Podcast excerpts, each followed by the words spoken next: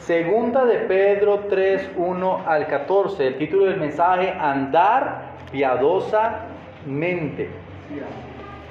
Entonces dice, hermano, allí, segunda de Pedro 3, 1. Amados, esta es la segunda carta que os escribo y en ambas despierto con exhortación vuestro limpio entendimiento para que tengáis memoria de las palabras que antes han sido dichas por los santos profetas y del mandamiento del Señor y Salvador dado por vuestros apóstoles, sabiendo primero esto, que en los postreros días vendrán burladores andando según sus propias concupiscencias y diciendo, ¿dónde está la promesa de su advenimiento? Porque desde el día en que los padres durmieron, todas las cosas permanecen así como desde el principio de la creación. Estos ignoran voluntariamente que en el tiempo antiguo fueron hechos por la palabra, por la palabra de Dios los cielos y también la tierra, que proviene del agua y por el agua subsiste, por lo cual el mundo de entonces pereció anegado en agua, pero los cielos y la tierra que existen ahora están reservados por las mismas palabras, guardados para el fuego en el día del juicio de la perdición de los hombres impíos. Padre, guía este mensaje, que cada persona presente pueda entenderlo, pueda practicarlo, pueda aplicarlo a su vida. Señor, gracias por tu palabra, porque es viva y eficaz y gracias porque a través de ella nos animas a andar piadosamente, esperando su retorno, esperando su victoria, esperando su liberación. Gracias Padre por tu palabra en el nombre de Jesús. Amén y amén. Bueno, muy bien. La, la verdad principal, hermano, la piedad nos ayudará a enfrentar el pasado, el presente y el futuro.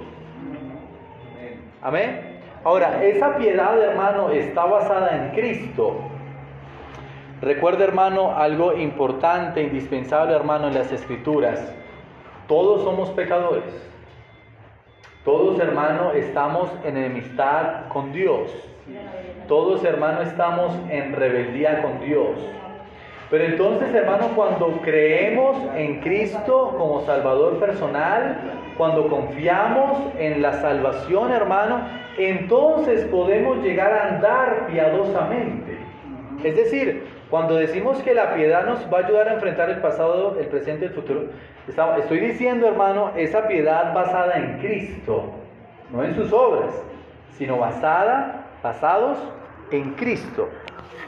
Bueno, en muchas eh, partes, hermano, aparece el fin del mundo, ¿verdad? Cómo todo va a acabar tal vez con un terremoto, tal vez con una inundación muy grande, tal vez con un virus, ¿verdad? Y, estos libros o estas películas son muy famosas porque, hermanos, mire, todo el mundo quiere saber cómo va a terminar todo, ¿cierto? Todo el mundo quiere saber, hermano, qué va a pasar. Pero no todo el mundo, hermano, se detiene a pensar acerca de su presente, su condición ante Dios. Porque ¿qué le va a servir a usted, hermano, eh, eh, saber el futuro, hermano, cuando no está a cuentas con Dios hoy? ¿Verdad? Cuando no está usted a cuentas con Dios hoy. Mire el, el, ah, el versículo 1, amados, esta es la segunda carta que os escribo, y en ambas despierto con exhortación vuestro limpio entendimiento. Hermano, Pedro quiere despertar a la iglesia con un solo pensamiento. Cristo se acerca, vivamos piadosamente. Cristo está cerca, vivamos piadosamente. No hay tiempo de más. Andar piadosamente. Mostrando al mundo, hermano, su amor. Mostrando al mundo, hermano, la redención que hay en Cristo Jesús. Porque no todo el mundo lee la Biblia. Pero si todo el mundo, hermano, va a escuchar su conversación, va a ver su vida, es decir, usted va a hacer la Biblia que muchos otros van a leer. Y entonces, hermano, esperando que usted pueda, hermano, mostrar esa piedad que ayuda a enfrentar, hermano, el pasado, el presente y el futuro. El primer punto, hermano, de este mensaje, si confías en Dios, entonces recordarás lo que Él te enseña. Y enseña una cosa, hermano, versículo de 2 al 7, hermano. Vendrán falsos maestros. Hermano, mire, el maestro, el predicador, que le haga énfasis, hermano, en la vida terrenal, en la riqueza terrenal, hermano, por ahí no es. Porque la Biblia, hermano, al contrario, apunta a, a, lo celestial, apunta, hermano, a nuestra patria celestial. Así que habrá muchos burladores que dudarán de la promesa del retorno de Cristo, muchos burladores que ignoran que fueron creados por Dios y por eso no le temen, muchos burladores, hermano, que creen que se van a salir con la suya. Y tal vez hay burladores, no necesariamente se están riendo a carcajadas, pero sí en el fondo se burlan de la promesa de Cristo, haciendo hincapié, hermano, en su sabiduría, haciendo hincapié en su filosofía, haciendo hincapié en su racionamiento, pero en el fondo burlándose.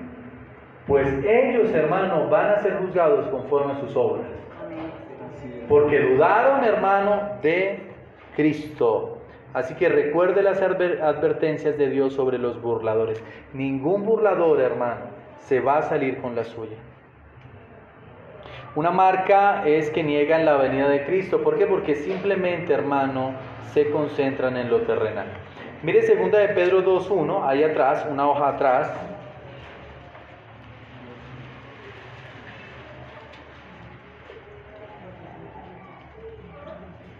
Pero hubo también falsos profetas entre el pueblo, como habrá entre vosotros falsos maestros que introducirán encubiertamente herejías destructoras. Y aún negarán al Señor que lo rescató, atrayendo sobre sí mismos destrucción repentina. Eh, querido oyente, querido hermano, no dude, no tema aquel que puede destruir el cuerpo. Tema aquel, hermano, que puede destruir el alma, que puede condenar el alma. Aquel hermano que tiene la soberanía y el poder de su vida en sus manos, y estoy hablando de Dios. No tema, hermano, algún hombre. Pueden hacernos daño, ¿verdad? Pueden engañarnos, pueden defraudarnos, pueden matar, destruir, pero nunca, nunca, hermano, arrebatarnos del amor de Dios, que es en Cristo Jesús, Señor nuestro. Entonces usted puede sufrir muchas cosas, hermano, muchas pérdidas terrenales, materiales, físicas, familiares, pero nunca, hermano, llegue a burlarse de Dios, a burlarse del retorno del rey. Vaya a Lucas 17, no pierda la segunda de Pedro porque ciertamente vamos a volver allí.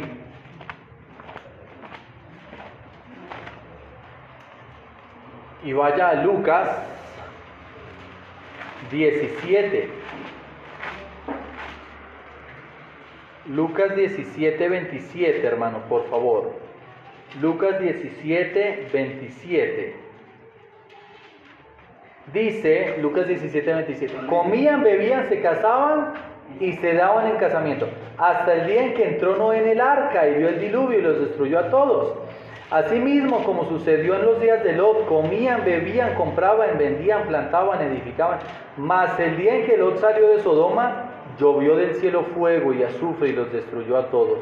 Así, sería así será el día en que el Hijo del Hombre, perdón, así será el día en que el Hijo del Hombre se manifieste. En aquel día, el que esté en la azotea, bueno, y, y nombra algunas otras cosas. Escúcheme, hermano, estamos viviendo en los días de Noé.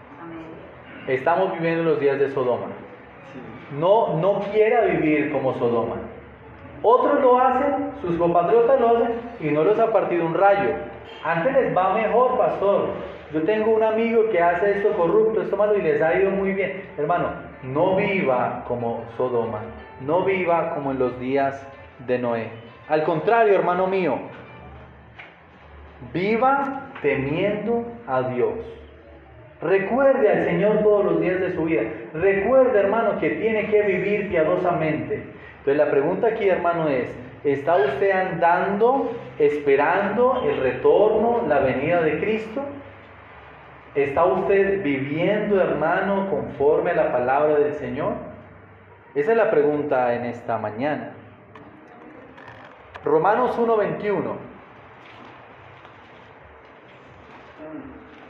Mire, así como dice, así como está estos pasajes, muchos hoy están viviendo. Mire, Romanos 1, 21.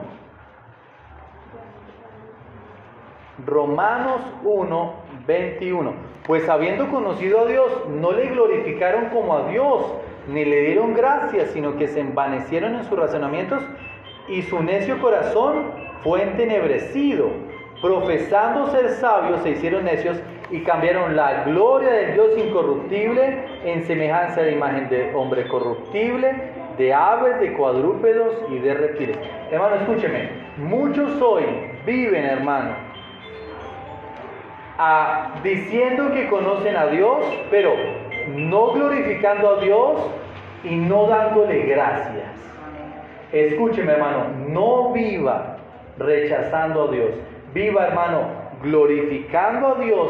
Viva, hermano, dándole gracias. Hermano, mire, todos hoy podemos preguntar, ¿usted cree en Dios? Claro, Dios. Dios es mi todo, Dios me da todo. Pero en la práctica no son salvos. En la práctica no esperan el retorno de Cristo. En la práctica no quieren andar piadosamente. Obviamente están muertos en sus delitos y pecados. Están queriendo, hermano, ir con la corriente del mundo. No viva de esa forma. Espere la venida de Cristo. Glorifique a Dios. Dele gracias a Dios y no se escude en sus razonamientos ni en su necio corazón. Porque o lo que hoy le falta, escúchame hermano, lo que hoy le falta al mundo, hermano, es sumisión a la voluntad del Señor. Qué fácil es decir que, amo a alguien, ¿verdad? No, yo es que a mis, hijos, yo a mis hijos los amo, pero los abandonó hace 50 años. No es que yo a mis papás los amo mucho y sus papás hayan necesidad y él acá dándose la gran vida. No es que yo amo a mi esposa, pero con otra, pero ¿cuál de las diez? ¿Verdad? Entonces, decir que usted ama a Dios, hermano, es muy fácil. Muy fácil. Pero el reto aquí, hermano, es que usted se someta a la voluntad de Dios, no a la suya. No siga viviendo tras su voluntad. Viva tras la voluntad de Dios, a quien dice usted amar. Mira el segundo punto, hermano. Si confía en Dios, entonces verá su paciencia presente. Y este versículo me gusta en 2 de Pedro 3, 8. Ese es el segundo punto. Si confías en Dios, entonces verás su paciencia presente. Segunda de Pedro 3.8, hermano. Mas, oh amados, no ignoréis esto, que para con el Señor un día es como mil años y mil años como un día. El Señor no retarda su promesa, según algunos la tienen por tardanza, sino que es paciente para con nosotros, no queriendo que ninguno perezca, sino que todos procedan al arrepentimiento. Hermano, si, si, si por alguien no ha retornado Cristo, es por aquellos que están perdidos por aquellos hermanos que Dios es paciente, esperando que vengan al arrepentimiento, esperando que acudan al llamado del arrepentimiento, no a repetir una oración, no a decir que es que amo a Dios, no a decir que es que ahora vengo a esta iglesia, no, a aceptar su pecado y arrepentirse confiando única y exclusivamente en la salvación que es en Cristo Jesús. Amén. Esa es nuestra confianza. Esa es nuestra confianza. No es ninguna otra, hermano, es que Cristo murió por nosotros. Por lo tanto, hermano, Dios no se limita por el tiempo, Él actúa siempre conforme a su voluntad y es paciente para con nosotros. Y hay una verdad importante que usted debe recordar allí en Gálatas. Es una verdad, hermano, muy, muy famosa aún en el mundo, pero es una verdad bíblica sobre todo. Gálatas 6.8.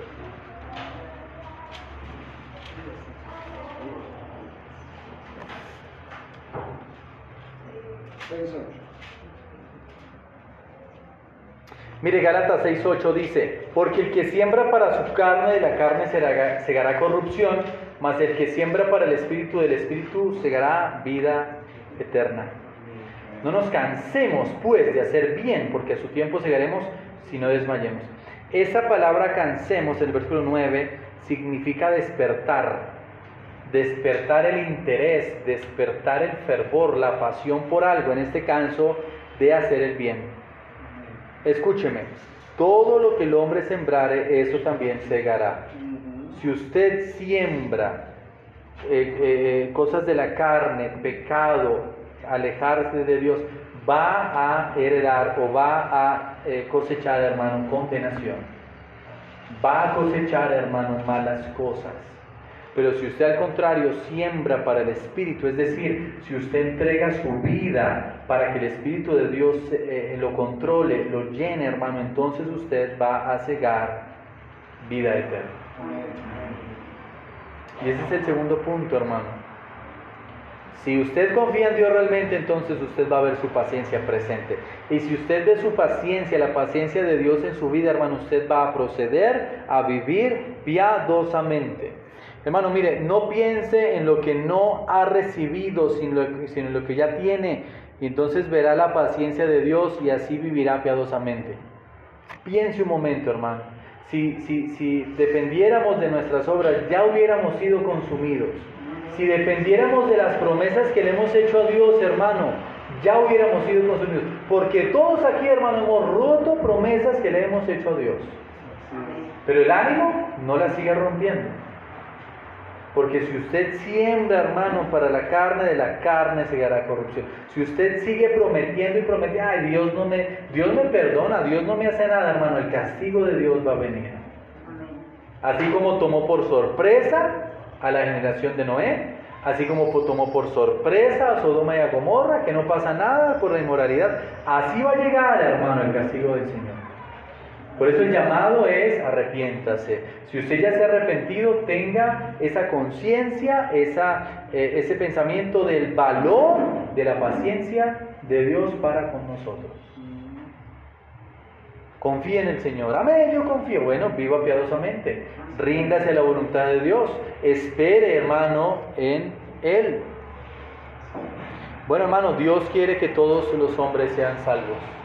Ese mensaje está en primera de Timoteo 2, 1 al 4, está también aquí, no vaya ya, está aquí también en segunda de Pedro 3, 9, hermano, no queriendo que ninguno perezca, sino que todos procedan al arrepentimiento. Ese mensaje de gracia es para usted, es para mí, ese mensaje de gracia es actual, ese mensaje de gracia, hermano, es para la salvación de su alma, para la salvación suya. Y entonces, hermano, estamos allí en el tercer punto, hermano. Si confías en Dios, entonces verás su juicio futuro. Y aquí nos vamos a quedar un poquito. Segunda de Pedro 3, 10 al 14. Si confías en Dios, entonces verás su juicio futuro. Versículo 10.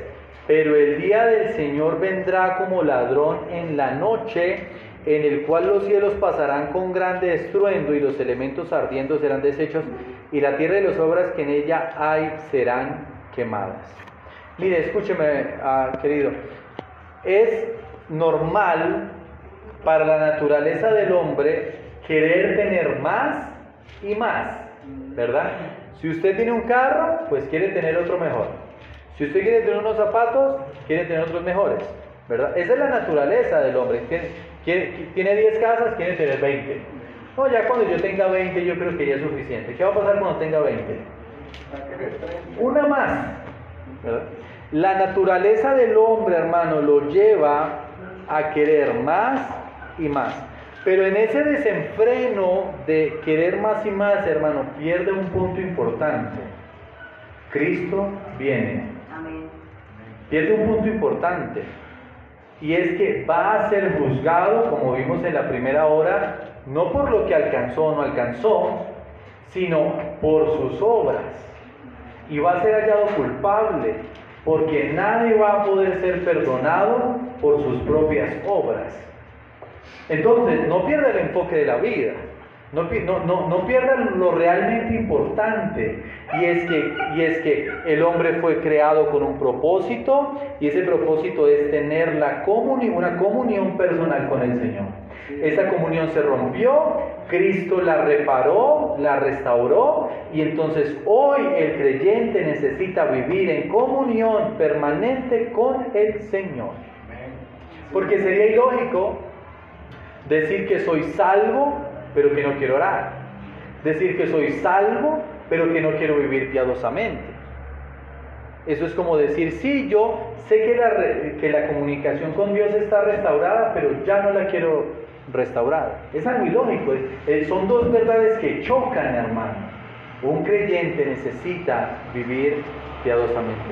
¿Por qué, hermano? Al ver su pasado, de cómo Cristo nos anima a cuidarnos de estos falsos profetas, eh, al ver eh, el, presente, hermano, su paciencia presente y al ver, hermano, su juicio futuro. Fíjese el 10, pero el día del Señor vendrá como ladrón en la noche, en el cual los cielos pasarán con gran estruendo y los elementos ardiendo serán deshechos.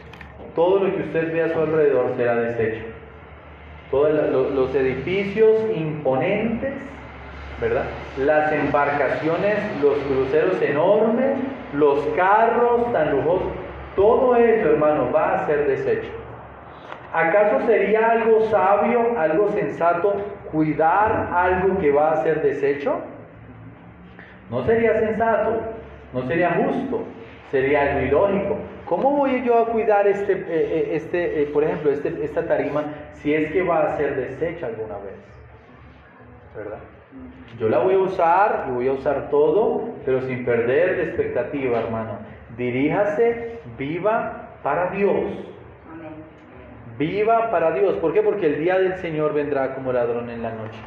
Porque ese momento, hermano, ese periodo de tiempo, hermano, que la iglesia no va a estar, pero que viene la tribulación, ¿verdad? Ese tiempo que vimos, hermano, ese es el día del Señor. El día del Señor no es el el, advenimiento, el rapto.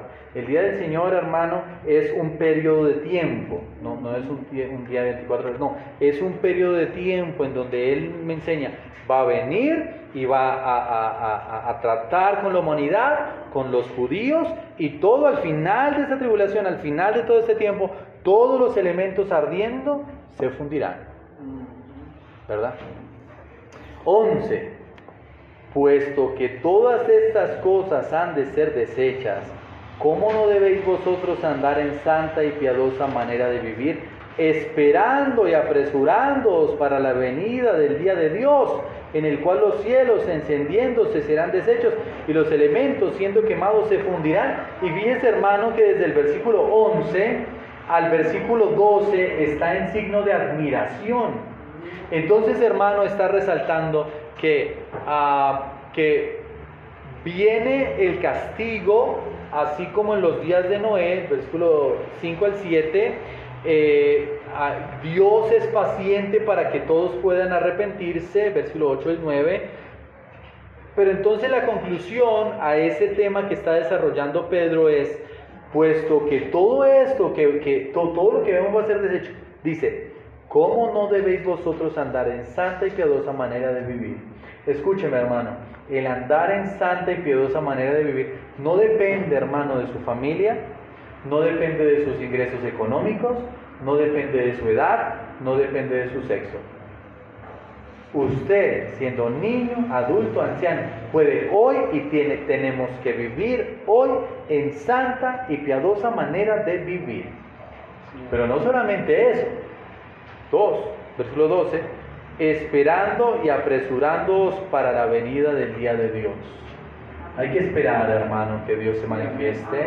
Hay que esperar, hermano, aquel día en donde todo, todo llanto será, eh, se desaparecerá, no habrá muerte, no habrá dolor, no habrá camor, no habrá tristeza. Eso es, eso es una promesa, pero no para todos. Esa es una promesa para aquellos que vienen a Cristo como su Salvador personal. Esa es una promesa para aquellos que al ser creyentes viven en santa y piadosa manera de vivir.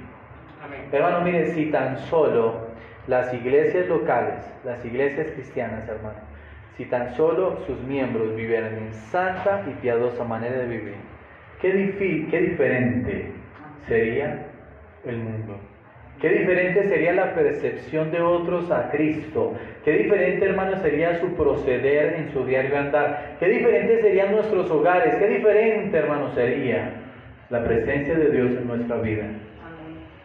Pero no crea entonces, no, vivir, san, en, eh, eh, vivir en santa y piadosa manera de vivir, no, eso es solo para unos pocos. Eso es solo para los pastores, eso es solo para los llamados. No, hermano, es para todo creyente. Para usted y para mí. Viva en santa y piadosa manera de vivir. No, no, no viva, hermano, esperando sacar ventaja de todo. No viva esperando engañar a todos. No viva, hermano, esperando alcanzar el mundo. No viva, hermano, simplemente con Dios de lejos. No. Viva en una comunión cercana con el Señor. Dependiendo. Hermano, escúcheme. Usted y yo necesitamos de la gracia de Dios mucho más que el día que fuimos salvos. Ese día entendimos nuestro pecado, entendimos la salvación, entendimos la gracia, pero hoy hermanos sabemos que, somos más pecadores de lo que pensamos. Cuando conocemos a Dios y su santidad, entonces nos, damos cuenta que necesitamos su gracia más que, que nunca. Todos los días, hermanos, necesitamos vivir en santa y esa manera de vivir, esperando la venida del día de Dios. Versículo 13. Pero nosotros esperamos, según su promesa, cielos nuevos y tierra nueva, en los cuales mora la justicia. Entonces, hermano, debemos luchar para ser hallados eh, puros y sin mancha, viviendo piadosamente, hermano. Viviendo piadosamente, hermano, es esto. Vivir a cuentas con Dios, vivir a cuentas con el hombre. Vivir amando a Dios y amando a nuestro prójimo. Vivir reconciliados con el Señor y vivir mostrando el amor de Cristo al prójimo. Eso es lo que es vivir piadosamente. Es decir, hermano, vivir piadosamente sobrepasa el portarnos bien. Porque algunos dicen, ¿qué es vivir piadosamente? No, pues portarse bien. Usted puede portarse súper bien y estar lejos de Dios. Usted puede ser una persona moral, pero no estar bajo la gracia de Dios. Entonces entienda esto, hermano, y es importante. Vivir piadosamente, hermano, es estar a cuentas con el Señor de tal forma, estar en comunión con Dios de tal forma, hermano, que lo expreso a través de mis hábitos diarios, de mi proceder en mi casa, de mi proceder en mi trabajo. Eso es vivir piadosamente, dependiendo no de mis obras o de las cosas piadosas que hago, sino de Cristo y su fortaleza hacia nosotros. Lucas 12,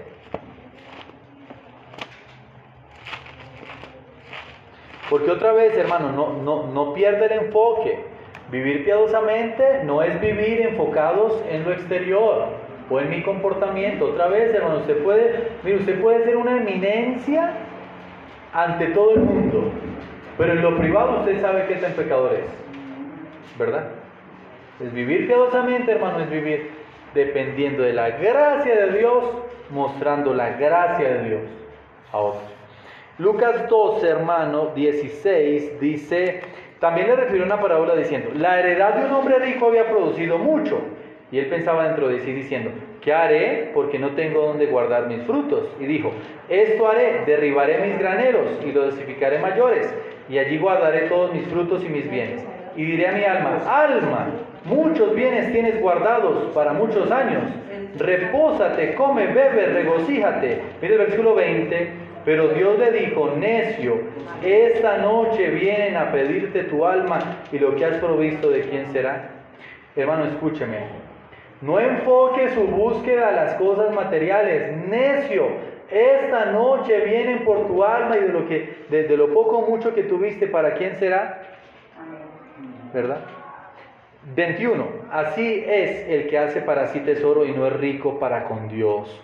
La invitación de hoy, hermano, busque ser rico para con Dios. Busque, busque edificarse y venir fortaleciéndose en el poder de su fuerza cada día. Porque de qué nos sirve, hermano, aún a los creyentes, tener tanto y Dios nos llama a su presencia, estamos allá hermano en el tribunal de Cristo y entonces va, vamos a ser juzgados según, por según nuestras obras. ¿Qué va a pasar entonces? ¿Será que vamos a ser hallados unos siervos fieles, administradores fieles o vamos a ser hallados necios? Porque nos concentramos más en graneros que en nuestra vida espiritual. Nos encontramos más en la búsqueda del diario que en nuestra búsqueda del Señor. Y otra vez, hermano, miren, su necesidad principal no es que viste o que come. Su necesidad principal es de Dios.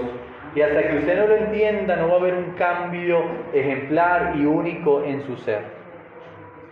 El granjero tenía por éxito el tener cada vez más, pero vemos, hermano, que el éxito es buscar más al Señor. Tito 2, hermano, y aquí vamos terminando. Tito 2.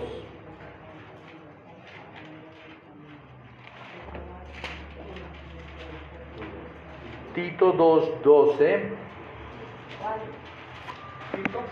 Tito 2.12. Vamos a leer desde el 11 al 15. Porque la gracia de Dios se ha manifestado para salvación a todos los hombres, enseñándonos que, renunciando a la impiedad y a los deseos mundanos, vivamos en este siglo sobria, justa y piadosamente aguardando la esperanza bienaventurada y la manifestación gloriosa de nuestro gran Dios y Salvador, Jesucristo, quien se dio a sí mismo por nosotros para redimirnos de toda iniquidad y purificar para sí un pueblo propio, celoso de buenas obras. Hermano, este texto me encanta. La gracia de Dios se ha manifestado para salvación a todos los hombres. Pero esa salvación, hermano, tiene que resultar en algo. Mire, versículo 12. Enseñándonos que, renunciando a la impiedad y a los deseos mundanos, vivamos en este siglo sobria, justa y piadosamente. Es decir, hermano, si usted dice amar a Dios, si usted dice confiar en su gracia, su forma de vida debe resultar en una vida sobria, justa y piadosa. Entonces, hermano, es una contradicción. Aquel creyente, o cualquier que dice que es creyente y no espera el retorno de Cristo. Aquel que es creyente y no vive piadosamente. Aquel que dice ser creyente, que ama a Dios, pero no se somete a su voluntad. Va a ser una contradicción total. No así el creyente genuino, quien confía en Cristo. Y entonces quien entiende la salvación, quien entiende que debe renunciar a la impiedad y a los deseos mundanos, y quien entiende, el versículo 13, aguardando la esperanza bienaventurada y la manifestación gloriosa de nuestro gran Dios y Salvador Jesucristo. Esa manifestación gloriosa, hermano, apresurándonos, eh, a, saludándolo, como dice allá Hebreos 11, hermano, anhelando una patria celestial, la manifestación de Dios de una vez por todas. Pero ¿sabe usted, hermano, cómo ve o cómo usted se da cuenta si anhela esa manifestación o no? Por su forma de andar piadosamente, por su forma de depender de la gracia de Dios, por su forma de estar siempre en comunión con el Señor. Hermano, no resuma su cristianismo en dejar de hacer cosas malas porque se, se va a engañar. ¿Cómo está usted como cristiano? No, yo estoy súper bien, ¿verdad? Yo no me estoy emborrachando, yo, yo, no, yo no estoy engañando a mi esposa, estoy pagando impuestos, amo a mis hijos. Estoy uno, es decir, ya no necesito de la gracia de Dios, porque mi cristianismo está muy bien, pero basados en qué? En nuestras obras, o mejor, en las cosas malas que no hacemos. Hermano, pero usted, usted y yo conocemos a personas más morales que, todos juntos acá, pero personas que están bajo condenación. Entonces, hermano, nunca califique su cristianismo por las cosas malas que ha dejado de hacer. Califíquelo por la dependencia de Dios que tiene cada día. Uy, ya llevo un mes sin orar. Algo está pasando ahí. Uy, tengo que vivir, pero, pero, ah, ¿cómo hago para aprovechar mejor mi vida? Lea las escrituras. Ay, no, pero es que pereza. Algo está pasando ahí. Así que busque andar piadosamente, busque vivir conforme a la voluntad del Señor. Busque, hermano, y esta palabra es dura, sométase a la palabra del Señor, no a mí. No a mí, hermano, yo soy igual de pecador a usted. ¿Verdad? Sométase al Señor. Viva piadosamente porque el Señor viene pronto. El Señor viene pronto. Los burladores dicen, ay, sí, ¿cómo no? Nosotros no somos ellos. Nosotros anhelamos su venida. Nosotros anhelamos eh, su manifestación. Recordando, hermano, todo lo que usted ve se va a deshacer. La empresa en la que usted trabaja se va a deshacer. Su casa, su carro, su ropa se va a deshacer. Eso se va a quedar acá. Hermano, mire, que cada recurso, tiempo, talento, sean aprovechados para el servicio del Señor y para alcanzar a otros para Cristo. Amén. La verdad principal, la piedad nos ayudará a enfrentar el pasado, el presente y el futuro. Padre, anhelamos Señor que cada persona presente ya haya confiado en Cristo para salvación personal. Que cada persona presente esté segura de su salvación de que ya está reconciliado contigo a través de Cristo.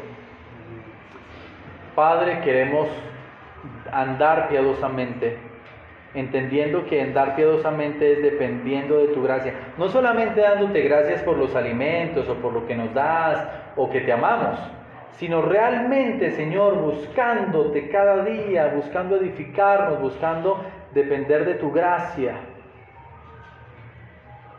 Señor, perdona nuestros pecados, que hemos fallado, hemos buscado nuestra propia justicia, hemos buscado nuestro propio reino, hemos buscado la satisfacción inmediata. Ayúdanos, Señor, a recordar que tu gracia se ha manifestado para salvación, pero que esa salvación resulta en vivir sobria, justa y piadosamente. Padre, sabemos que vendrás por tu iglesia, por eso rogamos, sí, ven Señor Jesús.